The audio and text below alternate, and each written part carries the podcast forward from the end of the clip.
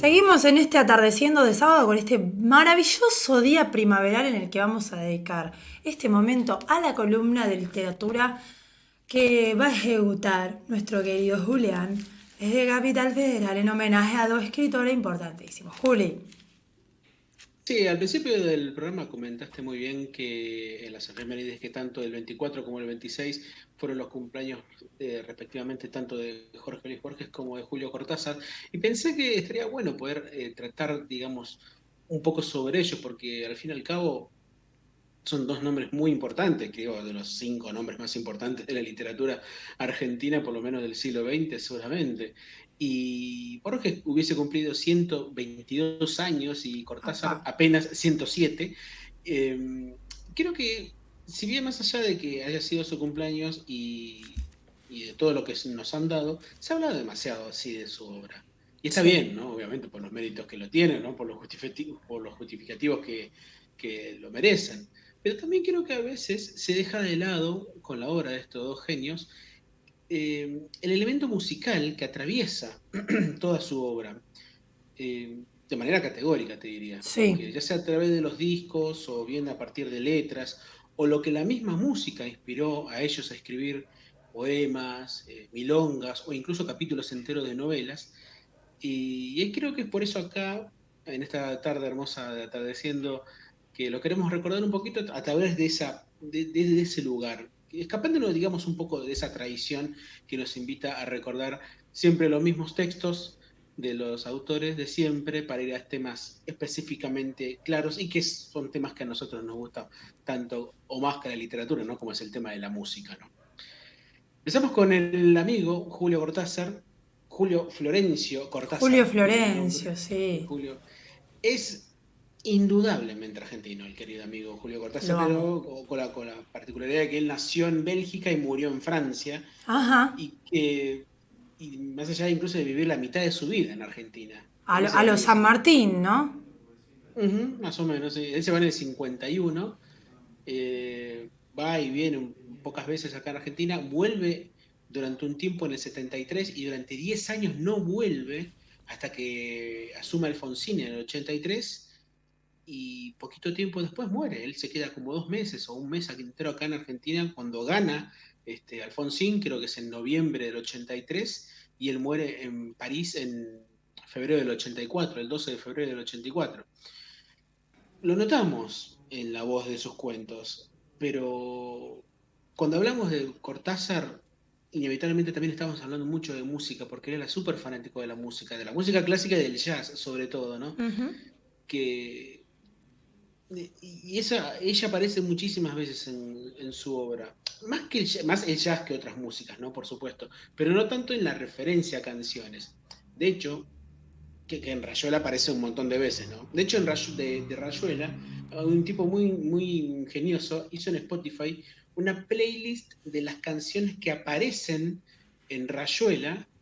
Eh, armó una lista que no sé si le puse el Club de la Serpiente o Rayuela Playlist, una cosa así. es bastante interesante porque son todas las canciones que van nombrando eh, Cortázar durante, durante la novela. Y que es el, ah, ah. la novela es el Club de la Serpiente, es el grupo de amigos que tienen, se reúnen a, no sé, a charlar de literatura, a fumar marihuana, a charlar de sus cosas, mientras va sonando música en los tocadiscos, ¿no? Y que es bastante interesante. La recomiendo, búsquela porque es muy linda. Sobre todo también para ver qué es lo que escuchaba Cortázar. Eh, sí. Eh, sí, Juli, y además de gente que está, digamos, indagando ahí en las plataformas, como lo es el caso de Spotify, quizás pone una canción que es mencionada en el libro y de esa manera se acerca a la literatura de Cortázar sin haberla conocido. Totalmente, más sobre todo por ahí si son fanáticos del jazz o por fanáticos de la música, pero no tanto se acercan a, la literatura. Bueno, claro. esa, esa, playlist ayuda bastante. Es más, los dos autores que vas a citar hoy, yo me he acercado por la música de Pedro Aznar. Dos. A ver. Claro, uno es eh, Borges y el otro ah, es Cortázar porque lo ha nombrado siempre. De hecho, Cortázar aparece el, el, cuento que vamos a nombrar ahora, que es El Perseguidor. Sí. El Perseguidor eh, creo que es el cuento más conocido de Cortázar en relación con el jazz. Sí. Eh, es un cuento largo de una novela llamada Las armas secretas y obviamente es la referencia más directa del jazz que puede haber con, con Cortázar, porque Cortázar era un tipo que le gustaba mucho eh, incluso tocar la trompeta. De hecho, no sé si tenemos la foto de. Sí, la vimos antes. Sí, sí, Genial. mundial. La foto tocando la trompeta, que es muy buena. Sí. De Sarafacio.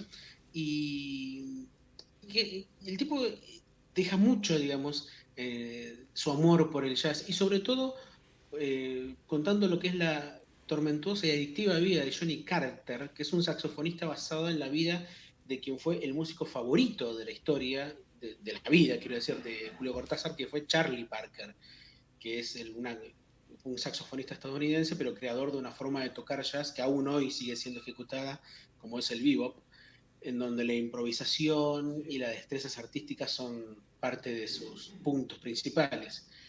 Y creo que la escritura de, Cortázar, en ese cuento en particular, tiene esa forma de jazz, ¿viste? Esa cosa medio de lectura casi apresurada, de escritura también apresurada, ¿no? Que pareciera por ir por, por el rumbo de la improvisación.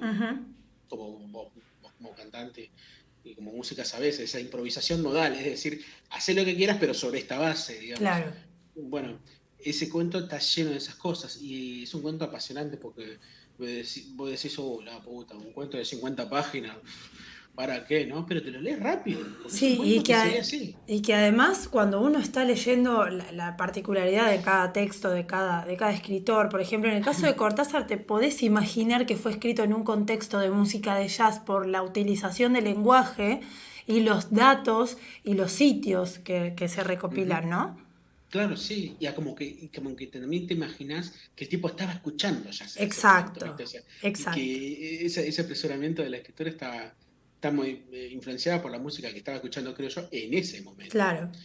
Em, ese tipo de escritura, esa escritura apresurada, como te digo, que él fue la que lo marcó durante algunos años a, a Cortázar. Yo creo que el tiempo en que lo más o menos lo habrá marcado fue entre el año 59 y el año 64 son épocas en que salen libros muy conocidos de él. Sale Las Armas Secretas, sale Historia de Cronopios y de Famas y sale Rayuela. Rayuela no puede entenderse sin ese cuento. Sí. Ese tipo de escritura es clave, ese cuento, El Perseguidor, es clave para poder entender la lectura de Rayuela, cómo poder leer Rayuela. Y, y eso es algo que es muy interesante porque es ahí donde eh, Cortázar, el genio de Cortázar, se aprecia más en el lector. El lector es cuando advierte esas cosas para poder llevar adelante una, lectura apresurada, porque vos podés escribir todo lo apresurado que quiera, pero si el lector tampoco es apresurado, la lectura va a seguir siendo chata, digamos, ¿no?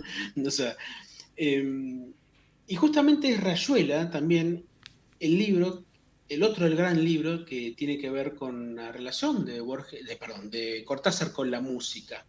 Qué increíble, qué increíble porque hay gente que no tiene el dato, el método para leer ese libro. Eh, eh, lo increíble de Rayuela es no solamente la, forma de, cómo está escrita, sino cómo el tipo te da la, forma de poder eh, leer el libro. El libro tiene el tablero de dirección al principio, en donde el tipo te dice hay dos lecturas posibles la lectura tradicional y la lectura que te ofrezco a través de esta planilla de todo, cómo puedes leer los capítulos, empezando por el capítulo 73. Qué hijo de su madre. Sí, sí, sí. Pero el tipo te dice otra cosa que más interesante. De todos modos, yo solamente soy el autor. Puedes leer el libro donde quieras. Donde se te cante, me encantó. Donde se te cante, y eso es genial. Sí, obvio. Eso es la plena libertad de Cortázar hacia el autor, hacia el lector la importancia que se le da al, lector muchas veces, que creo yo, muchas veces por ahí Borges carece, digamos, de la importancia del lector, pero igual de todos modos la, importancia de Borges como, escritor nadie la duda, ¿no? Para mí es de, todos, pero este, de hecho de la biblioteca que está acá, este, acá arriba, todo lo que está acá arriba, por lo menos una parte, eh, es parte es Borges y Bioy Casares, o sea, a ese punto. Como dijo Karinita Jelinek, Bioy y Casares. Sí. Eh, Casares dijo, no, casi bueno. Eh, eh, hermoso. Ella eligió Casares, chicos. Ustedes no entendieron nada. Sí. Bueno, por ahí hay un autor llamado Casares. Y leo, leyó a Bioy y Casares también. Sí, no, me da la pauta, toda su actitud me da la pauta de eso, olvídate. Claro. siguiendo con Cortázar, este, el capítulo de Rayuela, donde aparece más relacionada a la música, más allá de las reuniones del Club de la Serpiente, donde escuchaban jazz, es el capítulo 23 de Rayuela, sí. que habla del concierto de Bertolt Trepat, que es, una, que es uno de los capítulos más largos del libro. Y, cuando, a decir largo me refiero a que es importante dentro de la estructura del libro, ¿no? Oliveira, que es el protagonista del libro, está aburrido, está, aburrido en París. Solamente un argentino, bueno, él es uruguayo igual, solamente un rioplatense puede aburrirse en París, pero no importa. Y mientras va caminando, eh, encuentra un cartel en un centro cultural en el que estaba anunciado un recital de música clásica contemporánea a cargo de la pianista Berthe Trepat. Y este recital se da en una París nublada, muy, muy interesante, no deja de lloviznar en todo momento. Y el concierto es un total fracaso, pero no por parte de la pianista, que es talentosa, medianamente talentosa, sino de parte del público. Hay una teoría, que yo escribo, escribo esa teoría, eso no lo estaría diciendo, que dice que Cortázar con ese capítulo de Rayuel lo que, estaba mostrando era mostrar la discusión en el arte que había en esos momentos entre el arte clásico y las rupturas estilísticas vanguardistas, ¿no? no sé, que te dicen, no sé, hoy vamos a hacer un concierto de, eh, de botellita con agua. ¡Wow! ¡Qué grande! ¡Qué genio! ¿Cómo rompieron la, escultura artística? Y para eso. No, boludo, que están haciendo sí, Sí, boludo, no solamente hacen ruido. Sí, sí, sí, no se compara, digamos. Es como. No sé, no, no, son estilos, digamos, están dentro de la diversidad lo que uno eh, puede aceptar o puede considerar esto de, estereotipos eh, desplazados, pero también está la sobrevaloración de algunas cosas que vos decís, no, bueno. Sí, no, totalmente. Bueno, eso, eso lo que, lo cual vos lo estás diciendo aparece en ese capítulo. Claro. Porque el público Porque lo leí. va. Obvio, me imagino, si te gusta mucho Cortázar, habrás leído esa ah. parte. Porque el público se va. Se va indignado o burlándose de la pobre Berté Trepat. Y. Pero se queda Oliveira. Y vos ves que después decís, te da cierta compasión la pianista. Porque decís, la puta, esta mina quería hacer algo interesante, quería mostrar algo nuevo. Hasta que después te das cuenta que la mina es es más o menos parecida a la de otras personas, pero creyendo que ella es realmente una parte vanguardista y rupturista, digamos, del arte contemporáneo. Y Bolívar medio, y, y por ende Cortázar, se ríe un poco de esas dos posturas, digamos. Esas posturas de, desentendimiento y de y de, conservadurismo, digamos, con respecto a lo que es el, arte clásico, con respecto sí, esta, esta cosa de, de, clasificar con mente anterior, como ha pasado con gente que valora el tango desde una perspectiva y, y Piazzolla le parecía algo espantoso, que no sé cómo pueden creer. O que no era tango. O que no era tango. Eh, y esta cosa de. argentino. Claro. Y esta cosa de que si, este, si Piazzolla se hubiese puesto a pensar qué hubiesen pensado o se hubiese ya él catalogado como, bueno, yo soy el mejor que vino a romper. El tipo hizo lo que quiso y así le fue y por eso rompió, o sea, fluyó con la situación, hizo caso a su naturaleza, siguió el curso. ¿Y, cómo no le vamos a perdonar la soberbia de decir semejante cosa si es cierto? Claramente, pero eso te lo tiene que avalar, digamos, la experiencia que vos tenés con el público y la llegada. No es que vos mismo te catalogues y ya te creas que, no sé, que te llevas el mundo por delante. Lo mismo con Artaud. Luis quedó totalmente solo. Y tuvo que salir con el sello de pescado rabioso porque no, ya estaba sin contrato, pero nadie creía en esa idea que después fue lo que es hoy en día, ¿no? Mira, con respecto a eso, yo tengo. siempre que viste que te preguntan qué música escuchas. Sí. Y, a veces hay personas que con buen criterio dicen de todo. Bueno, yo, yo escucho de todo, pero ahora cuando me preguntan qué escucho es. Yo siempre escojo tres tipos de música. El punk hardcore, viste, el, punk más. Sí. Claramente ruidoso, pero también el más libre. Lo conozco. El free jazz, la forma más más, eh, más improvisada, digamos, de la música, y el rock progresivo. ¿Por qué? Porque son, creo que son tres formas de llevar adelante la música de, total, de manera totalmente libre, de que vos puedas componer lo que quieras sin importar la, está totalmente desestructurado, incluso si es autogestivo, mejor. Pero también dentro de mis músicos favoritos incluyo, no sé, a Prince, a Frank Zappa, a, bueno, al mismo Piazzolla, gente que ha tenido ese tipo semejante de libertad para poder llevar adelante su propia obra, por lo cual lo terminamos conociendo, ¿no? Como gente que quiso hacer lo que quiso en el momento que quiso hacerlo.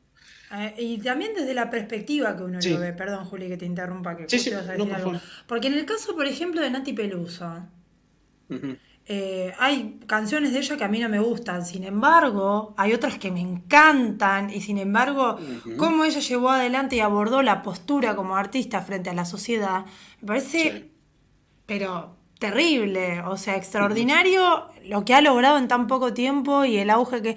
Porque rompió estereotipos, porque hizo lo que quiso, hizo salsa, hizo rap, hizo de todo, ¿entendés? Y, lo hizo porque quiso.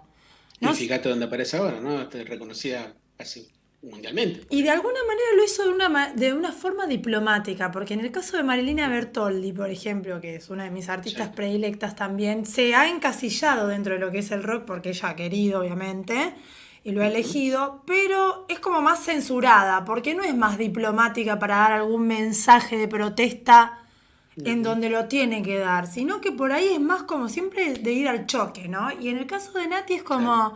Bueno, en la cara digo esto y muestro lo que soy, pero en las canciones te tiro, hay una bomba. Exactamente, sí, sí. Y eso es lo bueno. Eso es lo bueno. Y por eso creo que también destacamos esto. O sea, la libertad de Cortázar, digamos, a la hora de escribir, es clave para, para que el lector pueda reconocer esa libertad. Cuando hablamos de Borges también, sí, es libre, obviamente escribió lo que quiso, porque si no. Si, hubiese solamente pensado en el lector en la época que tuviese, hubiese estado vivo, eh, pobre, no lo leían ni 100 personas después, pero aunque tardó muchísimo tiempo en ser reconocido mundialmente, a los 60 años recién empezó, empezó a ser conocido. El tema es que Borges sí hizo lo que quiso sin importar este, ese tipo de recepción y por eso terminamos hablando también de él hoy por hoy. Y creo que en ese aspecto, en sí también lo que estamos hablando es la libertad creativa, digamos, de querer poder hacer las cosas que uno quiere sin necesidad de lo que, no, no solamente lo que dicta el mercado, ni siquiera los gustos generales, los establecidos, lo que, es lo que te tienen que andar diciendo. Para cerrar esta parte de por lo menos de Cortázar, em, vamos a hablar de dos discos más, uno que es Trottoir de Buenos Aires, que es un disco que traducía al porteño sería algo así como Veredas de Buenos Aires, eh, que, no es el primer antecedente de Cortázar en la música.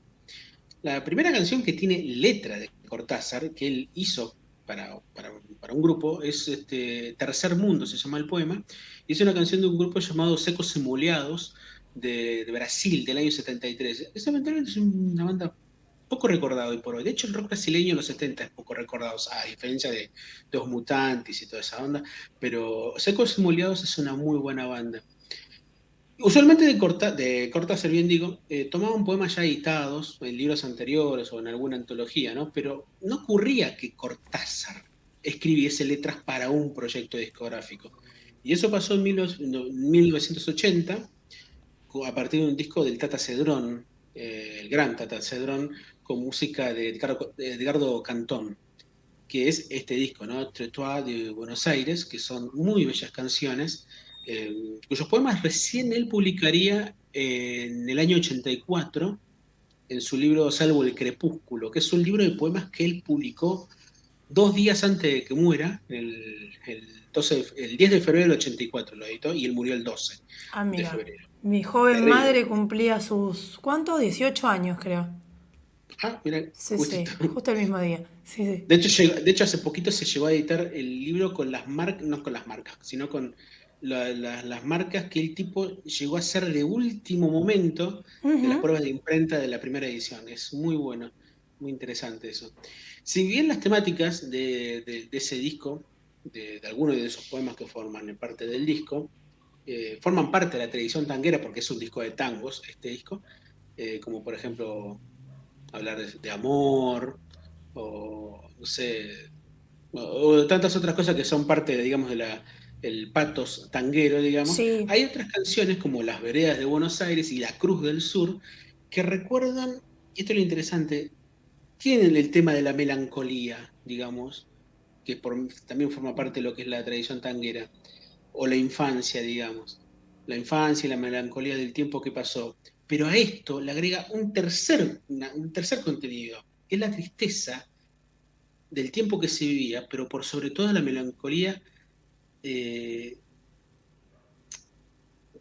no solamente la tristeza del tiempo que se vivía, sino el tipo de tristeza que se estaba viviendo en ese momento. Claro. Porque es el año 80. ¿Con qué? Con el exilio, con los desaparecidos. Eso es muy interesante para ver cómo, en qué momento también estaba haciendo ese disco Julio Cortázar.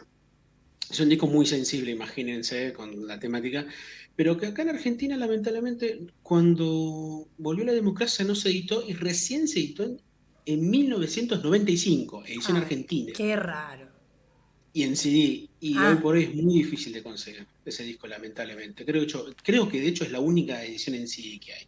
Es el 95. No debe vender, debe conectarnos con lo más importante, pero no vende. Claro.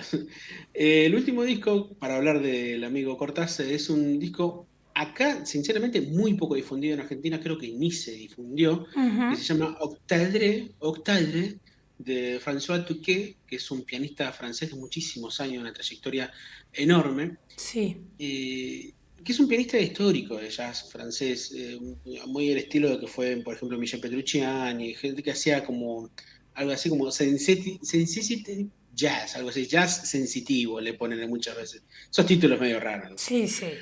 Extravagantes para, para capturar atención. Claro, sí, son etiquetas medio raras. Sí, ¿no? Sí. Ya está cargado de etiquetas. Tiene más, tiene más etiqueta que, un Carrefour. es increíble. Em, y este tipo recuerda a Cortázar desde el lado que más le hubiese gustado, creo. Que es este, recordarlo por el lado musical y tomando su propia obra como parte de la inspiración, eh, como parte de su homenaje, ¿no? No sé, si vos lees los títulos de los temas, son, por ejemplo, eh, lo trae son el Tilly Trumpet, por ejemplo. Eh, tiene temas de, por ejemplo, de, Duke Ellington, de Charlie Parker, el mismo Charlie Parker. que lo ama. Eh, obvio. Hay un tema que se llama Le Fleur du Grand Cronopio, que es este, algo así como las flores del, Gran Cronopio. Obvio. este, Octave, que es este. Octavero, que es el último, uno de los últimos libros de. no, el último libro el último, sí. Cortázar del 80 33, ¿puede ser? Sí, me parece que sí. Me parece que sí. Ese, ese, libro hermoso que tiene, por ejemplo, Diario para un cuento, que es un cuento increíble. Eh, Esperance, son Poisson Flute, algo así, que eh, también habla de las esperanzas, que son otra de tantas de, las, de, los personajes que inventó Cortázar en sus libros. Y es un disco muy bueno, son 18 canciones eh, en 62 minutos que, que termina con la voz de Cortázar. Cortázar ah. habla. Es muy interesante. Creo que habla en francés. Es un disco lamentablemente poco escuchado. Lo pueden encontrar en Spotify eh, para quienes sientan curiosidad y también para acompañarlo con un, creo yo, no sé, como sugerencia nada más, con un rico vino y con la tranquilidad, porque este es un disco de piano. Un disco de piano solo. Así que Qué placer. Y además si quieren, solo con la compañía del disco, ni siquiera tienen que estar con alguien como para disfrutar. Sí, la verdad que sí, también se disfruta mucho escuchar música solo, sin desmedro, obviamente, a la persona que nos acompaña. Y que a lo mejor no le gusta, pero decir, dale, que No, pero ese momento de conexión es súper importante para también mejorar ese vínculo con la otra persona. No, claro, por supuesto, por supuesto, totalmente de acuerdo. Sí. Y ahora podemos hablar del querido amigo Jorge Luis Borges. Sí. Eh, a mí, a mi gusto, el mejor, en mi juicio, el mejor escritor argentino. Eh, podemos empezar a ver algunas de las fotos. La primera es muy interesante, esa foto, porque esa fue sacada en París en el año 84, creo que es. 85, ahora cuando lo veamos van a ver que es muy interesante la foto. Que y acá es algo que me llama mucho la atención, digamos, la presencia de Borges. Eh, sí, él está, está Borges ahí y atrás hay una, una hay una, y esto lo digo bien, o sea, hay una prostituta, y es verdad, es una, chica, una prostituta francesa, que cuando terminaron de sacarle la foto, se le acerca a Borges y dijo que él era el único autor que leía por placer. La chica se le acercó y le dijo eso. La anécdota. Y, o sea, se habla mucho con respecto a lo que es los gustos musicales de Borges. De hecho, su albacea actual, María Kodama, siempre dice que eh, él, él, escuchaba The Wall, de Pink Floyd, o que Mick Jagger lo fue a saludar en un aeropuerto y que escuchaba a los Rolling Stones. Eh, justo ahora, ¿no? Que se conmemora. Justo el 24, el día del cumpleaños de Borges, murió Charlie Murió Watts. Charlie. Sí. Y digo, eh, a mí me cuesta mucho creer que eso sea cierto. De verdad. De Imagínate- yo puedo creer que sí, ahora no sé los Rolling. No, los Rolling yo estoy seguro que. No, Estoy muy seguro que no. Además, sobre todo, pero imagínate, porque el tipo, eh, ella cuenta que lo acusaron en un aeropuerto. ¿Te imaginas que va a estar solo en un aeropuerto, Mick Jagger, en el 75? Sí, ponele? no, ni ahí. ¿En qué aeropuerto era? No sé, no tengo idea. Creo que por ahí era Londres, por ahí era uno de esos lugares que se le acercó, ¿viste? Eh, Chernobyl. pero bueno. ¿Cómo? Chernobyl. Más o menos, sí. No había nadie para que ande. Más o menos, ¿no? Eh, pero las pocas referencias que sí tenemos de los gustos musicales que tenía Borges es a partir de un libro muy lindo que son los diálogos que él tuvo con Ernesto Sábato en el 75, que se llaman Diálogos Borges, de Sábato Borges, em, que fueron recopilados por Osvaldo Barone y que él cuenta por lo menos un par de cosas con respecto a la música. La primera que contaba de los Beatles, él sí llegó a escuchar los Beatles y, y llegó a escucharlos y le parecieron que eran muy lindas las voces que tenían las palabras de cantar y que llegó a emocionarse un poco con los blues, por ejemplo con el St. Louis Blues, que alguna vez un amigo, eh, Ulises Petit de Mural, le hizo escuchar, ¿no? Aunque los gustos más claros con respecto a la música que ha tenido Borges a lo largo de su vida son siempre los tangos orilleros, esos tangos de, de guitarra solamente, ¿viste? Claro. Era lo- los únicos- la, la única música que el tipo le gustaba. Además, él siempre decía que cada vez que escuchaba el Apache argentino, que es un tango en forma de milonga, de Miguel Anzoátegui, él, él siempre decía, viva la patria, decía. Mi Cosa de vida. Borges, ¿no? Creo que quizás como una forma de acercar esa música a un romanticismo heroico, ¿no? Que era lo que Borges eh, asociaba, ¿no? El tango orillero era su principal gusto como música. Tal es así que en 1965 él compuso eh, algunas de sus milongas bajo el título de Para las seis cuerdas, que es el único libro que Borges escribió con temas para ser musicalizados específicamente. ¿no? La épica de Barrio tiene esas cosas, ¿no? Son, las que tienen las cosas que eh, ese, ese, ese libro de Borges, ¿no? Son crear héroes cotidianos, que casi siempre son malevos, y que esas músicas sean las reconocidas como en el mismo modo que los juglares cantaban las proezas, por ejemplo, del mío Cid, ¿no? ¿Hay una, ¿Hay una aceptación de Jorge Luis hacia Astor? Eh, no. No, No, me lo imaginaba. No, aunque grabaron juntos su disco, Ah, sí. que eso lo vamos a comentar ahora un ratito. Ajá. Pero de hecho es el primer disco que vamos a comentar, ¿no? A ver, déjame buscar acá. Sí, es el primer disco, vamos a comentar directamente Sí. eso. Es el tango, ¿no? Es un disco que grabaron juntos en el año 65. Es el único proyecto que tuvieron juntos en su vida, porque después empezaron a haber una especie de peleas, digamos, o discusiones internas entre Borges y Piazzolla. Imagínate, ¿por qué? Opuestos No complementarios eran. Totalmente. Ya desde la misma grabación, pensá que el- en la- los demos Sí. de, lo- de los temas los cantó la que era la pareja de, ¿De de Astor? Astor en aquel momento, Egle Martin, Sí. cantó la- eh, los demos y los cantó con una voz preciosa y Borges cuando lo escuchó se puso a llorar, Mi se vida. emocionó realmente.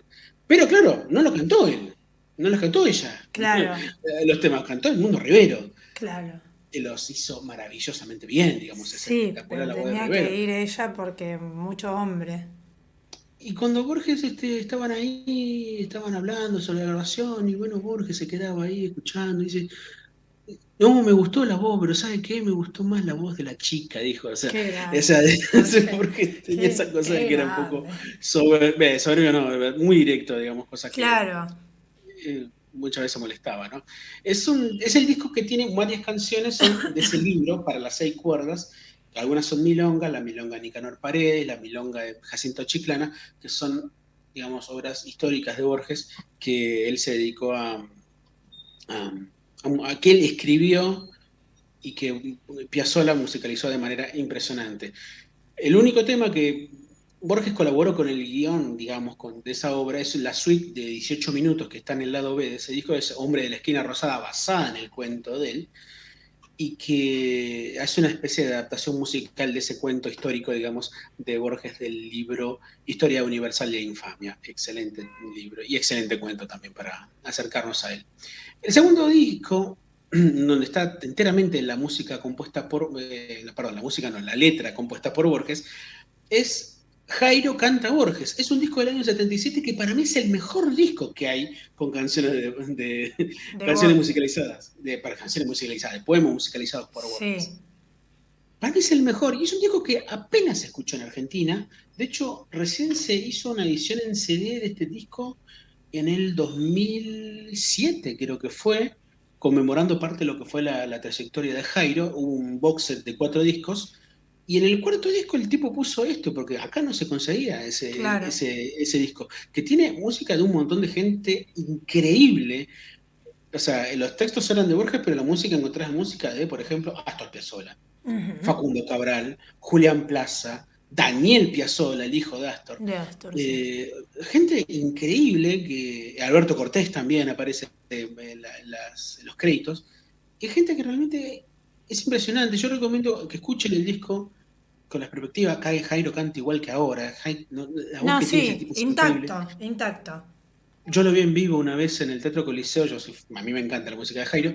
Y, yo no lo podía creer. Digo, este tipo canta igual. Digo, ¿cómo hace para tener esa voz todavía? ¿Qué dijiste? Eh, una pregunta, Juli.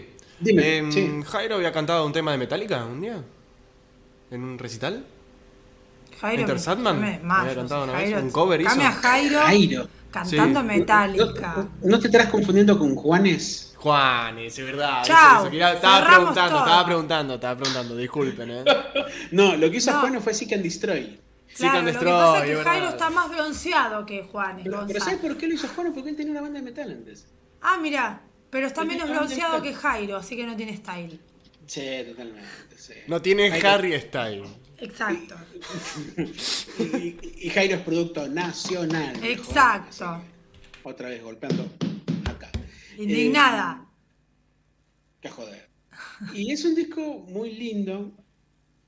45 minutos durará, no dura tanto.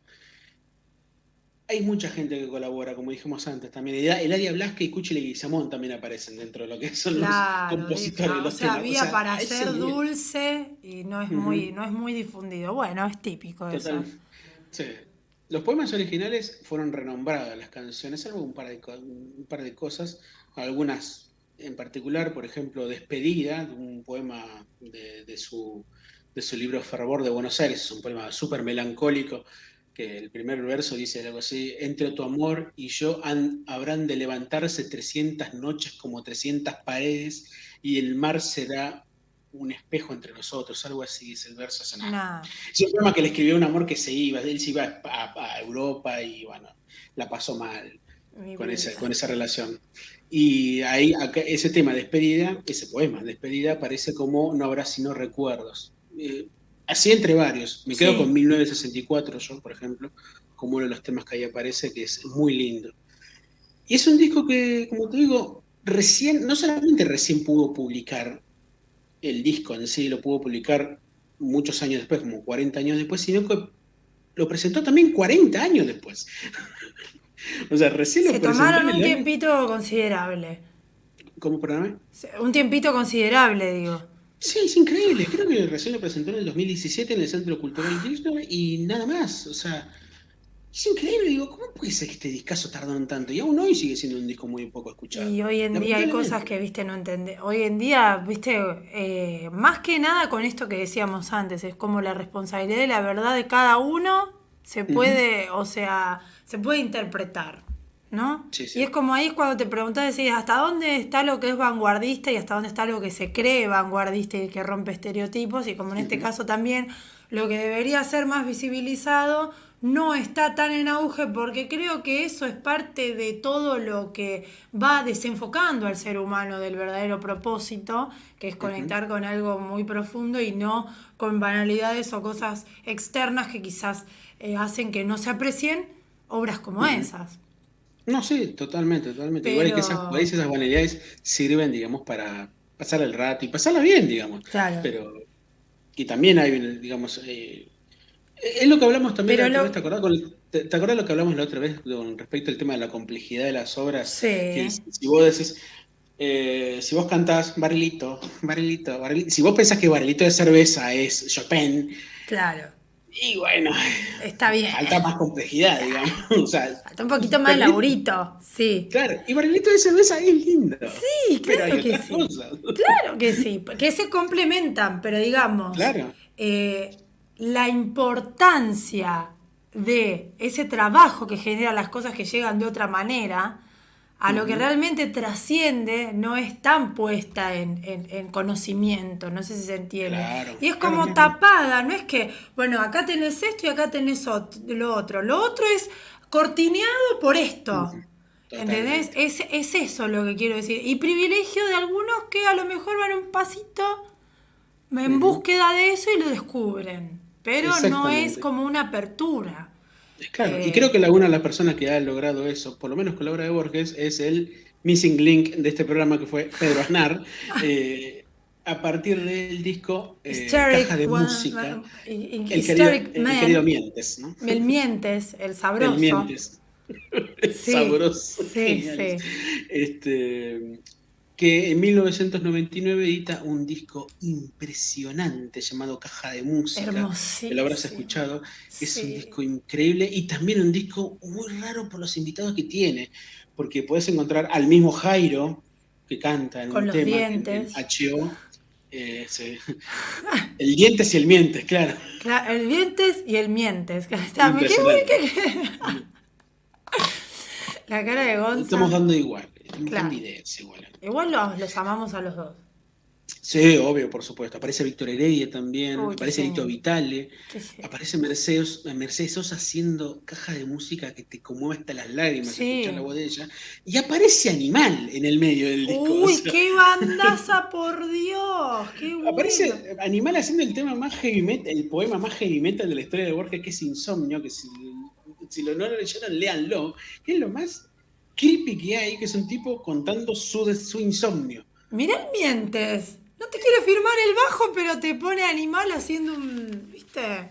Es espectacular. Y encima tocaron en el Colón y, contaba el Mientes. Eh, el Mientes es Pedro Aznar, para Claro, señor. Él contaba él que tocaron en el Colón, imagínate, y cuando salieron a los tipos animales encima en ese momento eran todos pele largo, ¿viste? O puro tatuaje por todos lados, no entendían nada y cuando empezó a sonar la canción que es puro volumen y muy fuerte, había viejas que estaban empezando con el rosario pensando que el teatro se venía abajo. Un amor de gente. Claro, y había personas que dicen, acá en el Colón la gente se baña, ¿viste? Porque ya prejuzgan. Claro, Imagínate que la señora que vuelve ahora, ¿te imaginas poner a la señora a ver eso? Bueno, ahora, el Colón ya puede tocar cualquiera en el Colón. Creo que mañana vos y yo podemos ir al Colón y lo llenamos por ahí, ¿viste? Obvio. Más cualquiera. Pero escúchame, este, Pedro eh, también rompiendo ahí con todas las estructuras, este, formando, me, me, encantó, me encantó, me sorprendió. Cuando pensaba que, que no, viste, que no me podía sorprender, me sorprendió más de lo que hace con los instrumentos y con su voz y sus composiciones que me encantan. Hay una anécdota del flaco con Borges también, que salió ¿Ah, hace muy poquito, sí.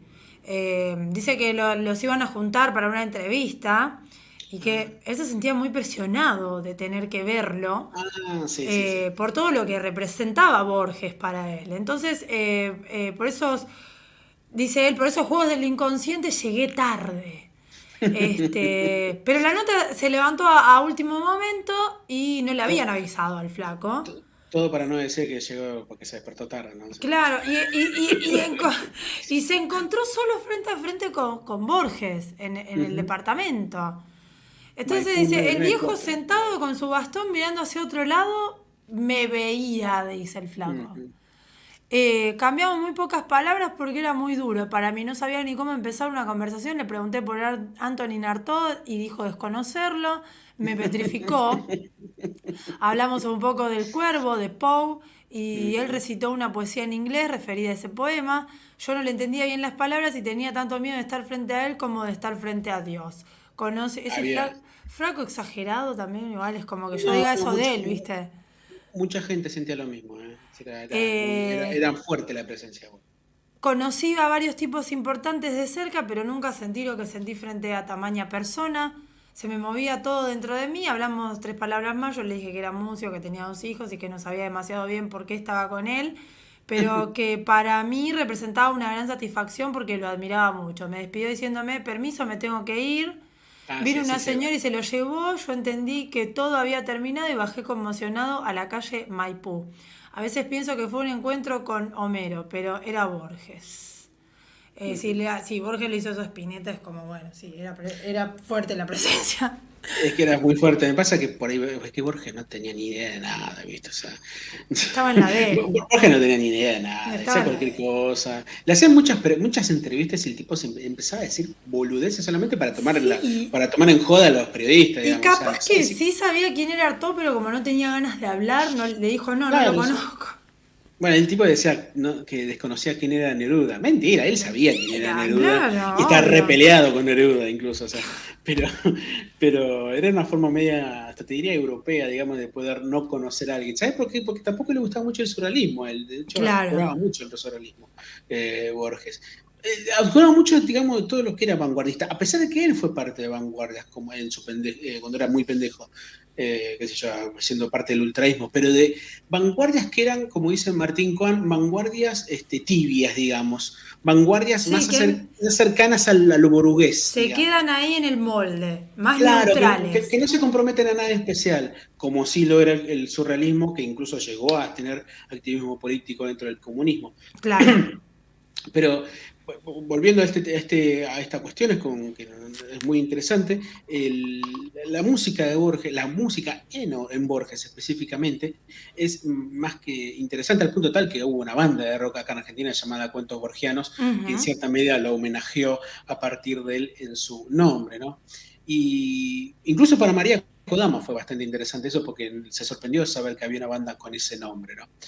Borges ya casi para cerrar este momento de acá de atardeciendo, perdón por la tos, este, solía citar a Emanuel Swedenborg, que era un filósofo sueco, que él decía, Swedenborg, que si no hubiese existido la Tierra, la música de todos modos hubiese existido, porque es ajena al tiempo y a la lógica de los hombres. Y es muy linda esa frase. Y creo que también el amor en cierta medida corresponde a esa frase, a ese tipo de eh, cosas inmateriales que están permanentes. Como también como una forma de arte y también de literatura. Quizás en algún momento de su vida Borges imaginó que sus poemas podían llegar a ser cantados. Eh, para de alguna manera eternizarse y fundirse en las personas, porque a lo mejor también él tenía cierta ansia y de mortalidad. Y en verdad que lo fue, porque su nombre llegó a todas partes e incluso en bandas que han tenido poca vida. Como lo que vamos a escuchar ahora, para cerrar este momento de Atardeciendo, que es una banda instrumental eh, de, Italia que duró, creo que duró un año la banda, como toda banda independiente, más o menos. Sí, que va mutando, ¿viste? Claro, sí. la banda se llama Polaco, con doble C. Ah. Un saludo a Mati, el... amigo de Nico, que le dicen polaco. ¿Que ¿Por ah, qué mezclaba? ¿Por qué mezclaba? Todo tiene que ver con todo. A Goyeneche, que ayer se cumplieron años de su muerte, y a. Ah, mirá, no sabía esa. Deja, de, deja de llorar, deja de sufrir. Un poeta también. Era eso, ¿viste? Era ese el tema. Era ese. Qué tanguero, ¿eh? Qué tanguero, ese. Oh, Ey, Ojo, ojo. Ahora, que... ahora, hacen cualquier cosa, pero ojo. antes hacían tango. Eh, Ey, ojo que podría ser un buen tango si lo haces tango. Oh, deja de llorar, deja de sufrir. ¿Viste que, que pasa que si encontrás un arreglador bueno, te lo hace. Pero por supuesto. Ah, por, por supuesto, Lucho, ¿sabes qué? Eh, si, eh, pudieron, si pudieron hacer a Maradona cantando tango, pueden hacer cualquier cosa. Pobre Diego. Como cantante, ¿cómo cantaba el Diego? No, no, no. Excelente. te, tengo, que pasar, te tengo, que pasar el link cómo fue adaptado Diego cantando un tango. Para, para lo que, lo que te va a pasar, Gonza, después te, te morís. Pero es más gracioso. Pero en este caso eh, lo vi a Diego cantando un tango de una forma más artística, de una ah, forma artística, este, y no me sorprendió, yo ya lo había escuchado con Pimpinera, todo sabía que tenía como esa cosa, esa... Era Luna en Pisces como yo, le gustaba mucho la música, el baile, la danza, la actuación, y se, vinculaba mucho con lo artístico, y bastante afinado, muy bien. Y con Calamaro también. Con Calamaro, sí, por supuesto, que no es de mi agrado, y el Diego sí, pero bueno Este, no es de mi agrado por cosas que el Diego también cometía eh, con su parte machista, digamos, pero, pero bueno, no sé por qué me, me, nace algo más de empatía con el Diego, por supuesto. Sí, y además también porque tiene ciertas simpatías que no nos gustan tanto, como la tauromaquia, ¿no? Este, no, sí, eh, el, el boludo de Calamaro. No, sí, sí, sí profesional ya en esa... En esa sí, sí, no, no, no, sí, sí, Porque viste que hay gente que se esmera en boludo profesional, pero hay tipos que lo logran con un... No, ya tiene, ya universitario es. Sí, sí, un máster se sacó. Ni hablar de su música, no, porque me gustan algunas de sus canciones y me parece que muy bueno lo que hacen ciertos, ciertos discos, pero eh, no, después él ya no. Perfecto, genial. Después de esta editorial, vamos a... Claro, sí. Vamos a cerrar esta parte de atardeciendo escuchando la banda italiana Polaco desde un simple, solamente editada en el año 2014 con un tema que solamente para homenajear a Borges le pusieron únicamente Borges.